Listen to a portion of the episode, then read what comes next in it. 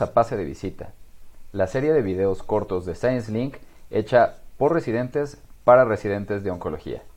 Soy Luis Alfonso Romero, oncólogo médico, y mes con mes estaremos presentando un caso con preguntas directas sobre tratamiento o decisiones eh, diagnósticas o terapéuticas sobre escenarios específicos para que participen dos residentes y que finalmente se concretarán con una opinión basada en evidencia científica por un experto en el tema. En este mes estaremos revisando un caso de carcinoma colorectal. Se trata de un hombre de 52 años que en sus antecedentes cuenta con dos familiares en línea directa con diagnóstico de cáncer colorectal a los 49 y 42 años.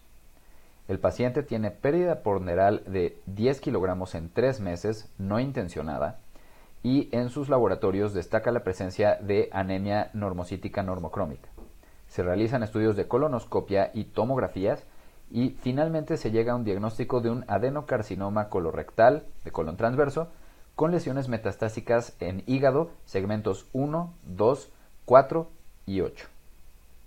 Las preguntas serían, para el doctor Rodríguez del Instituto Nacional de Cancerología, en este paciente con un cáncer de colon metastásico, ¿cuáles serían los biomarcadores a solicitar y ¿qué impacto tendrían en su decisión como primera línea terapéutica de acuerdo a la evidencia al 2022? Muchas gracias, Meo, y al doctor Romero Robles por la invitación a este foro. En este caso, principalmente en este paciente y en pacientes con cáncer de colon, las mutaciones más importantes o el perfil que tenemos que tener siempre en cuenta son mutaciones en KRAS y en RAS, 45% de las cuales presentes en este tipo de neoplasias. Hay otras que obviamente tienen menor porcentaje, pero son de igualmente de importancia, BRAF 600C, NTRK 0.5%, BRAF 8%, PI3K 17% y lo que es la presencia de inestabilidad microsatélica que puede ser hasta un 5% de los pacientes.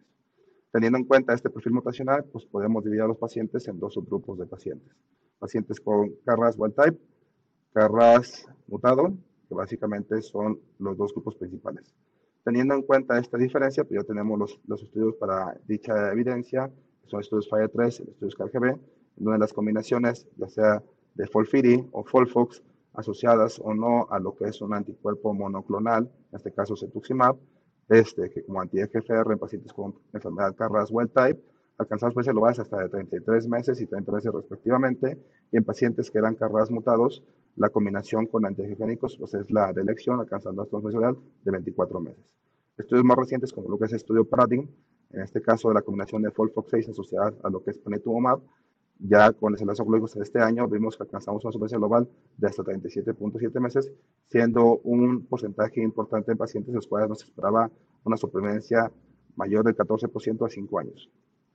Hablando de profundidad de respuesta y siendo concretos en este paciente, la combinación de dupletes o tripletes va a depender mucho también de este perfil mutacional, siendo en pacientes con KRAS, wild type, la combinación con dupletes, siendo similar a la combinación con el triplete que es el folfoxiri, y en pacientes con KRAS mutado, la combinación de folfoxiri más lo que es un antiangiogénico, buscando profundidad, pues tendría que ser nuestra opción de tratamiento. Obviamente esto con resultados buscando tasas de, reducción del 50% y siendo R0 a partir del 29%.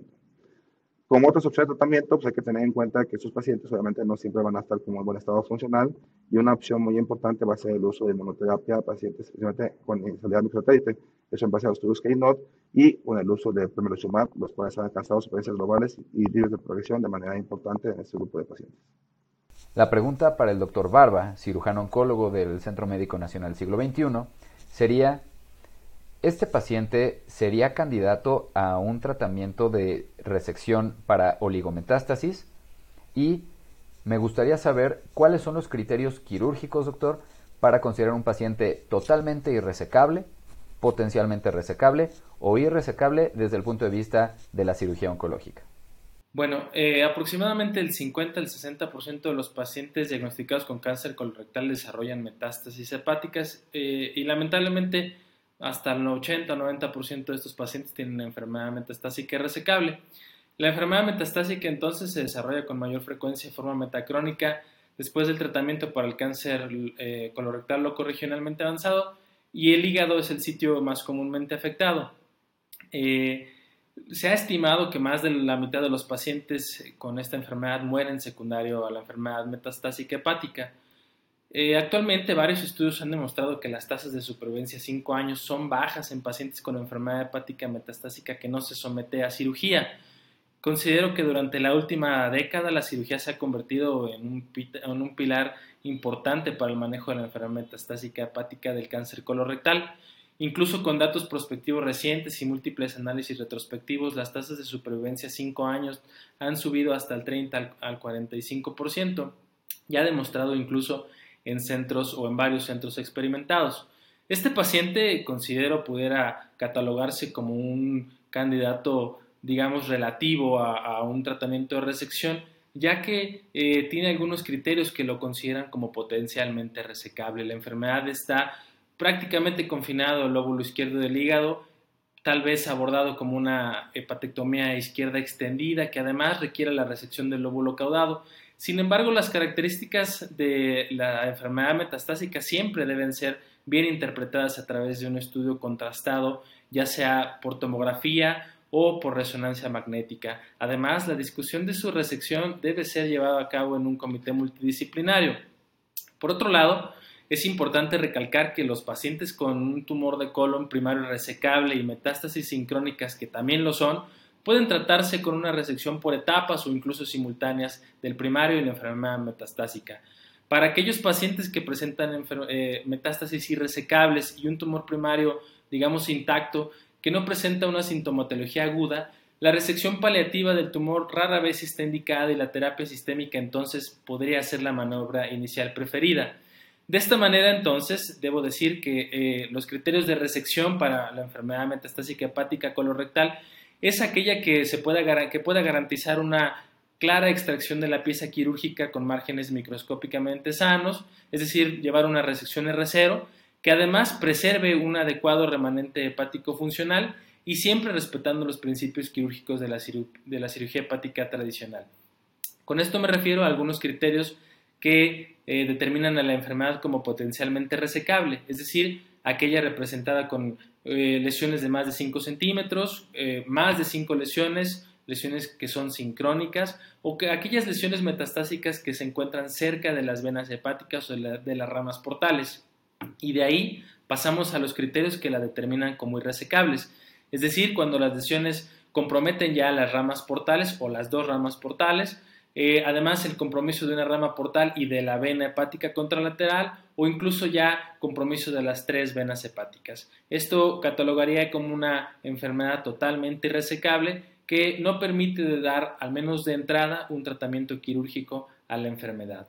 Este paciente eh, pudiera catalogarse como potencialmente resecable, tal vez dependerá del centro y del cirujano al que se, al que se presenta el caso para determinar si se puede o no ayudar al paciente, ya sea como con una cirugía inicialmente en el tratamiento de la enfermedad metastásica o eh, inicialmente en el manejo del primario.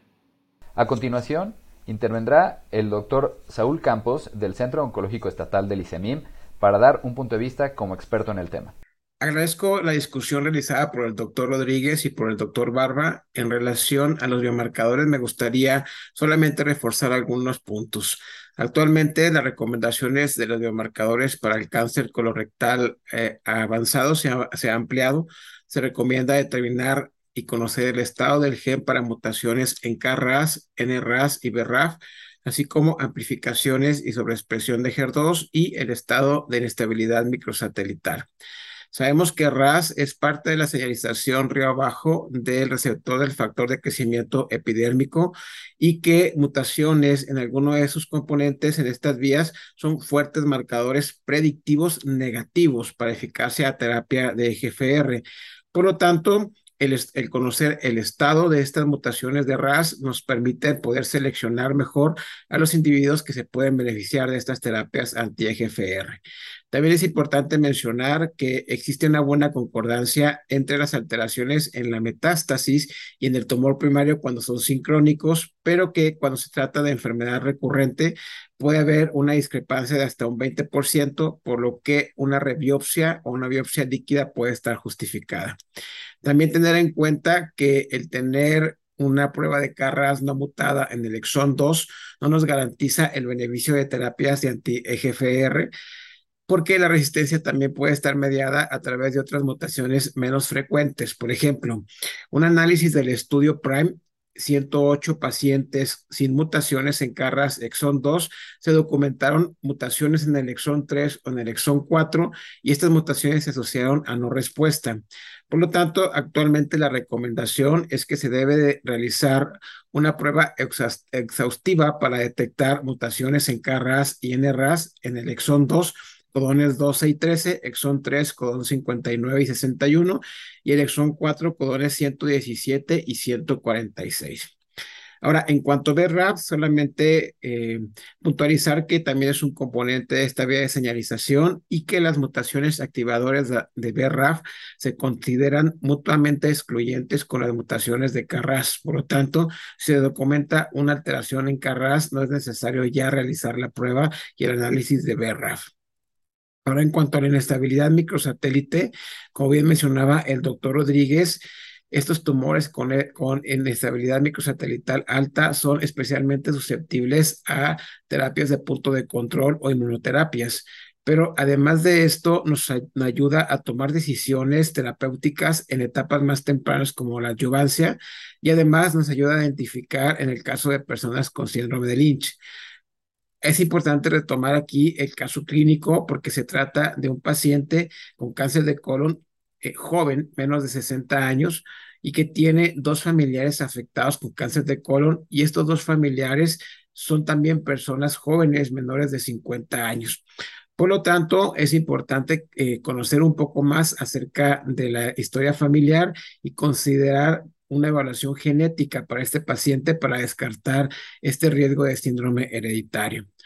Ahora bien, en cuanto a HER2, sabemos que no hay suficiente evidencia para contemplarlo como un factor pronóstico, pero sí como factor predictivo a resistencia a tratamientos anti-EGFR. Además, eh, por ensayos clínicos sabemos que el uso de terapias anti-HER2 en el caso de encontrarse sobreexpresado o amplificado nos dan muy buenos resultados con tasas de respuesta que alcanzan hasta el 60%. Por lo tanto, es importante conocer su estado y contemplarlo como una alternativa terapéutica.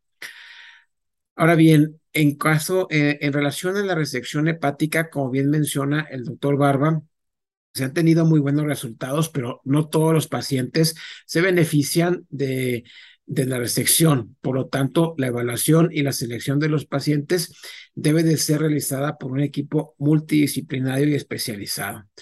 En cuanto a los criterios de resecabilidad, no están bien estandarizados. Eh, la evidencia nos lleva cada vez más a que se debe de buscar una resección mientras sea posible. En cuanto a los criterios de resecabilidad, exige que deben de secarse todos los, los tumores con márgenes negativos, dejando un volumen hepático residual adecuado, un flujo vascular de entrada y salida y un adecuado drenaje biliar. En cuanto a los criterios de resecabilidad, básicamente son aquellos cuando se trata de enfermedades metastásicas múltiples bilobares que requieran una resección de más del 70% del hígado no tumoral y que por ende eh, deje un volumen eh, hepático residual inadecuado.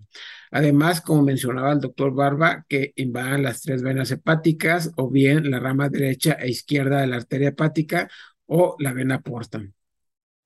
Es importante solamente retomar que en el caso de un hígado normal se tolera un volumen residual de hasta un 30% y en el caso de que haya daño hepático por quimioterapia se requiere un volumen residual hepático de un 40% y que volúmenes inferiores al 30% se asocian a mayor riesgo de complicaciones y a mayor mortalidad. También recalcar que la mayoría de los casos nos vamos a encontrar con enfermedad no resecable y que la quimioterapia tiene una participación también para poder convertir estos, estas lesiones eh, a un escenario resecable y que según la evidencia basado en ensayos clínicos retrospectivos y prospectivos no aleatorizados, eh, pues esta puede alcanzar hasta alrededor de un 12%. Y bueno, con esto termino mi comentario. Muchas gracias. Muchísimas gracias tanto al doctor Barba como al doctor Rodríguez, al igual que al doctor Saúl Campos por su participación en esta cápsula. Nos estaremos viendo mes con mes. Muchas gracias y saludos.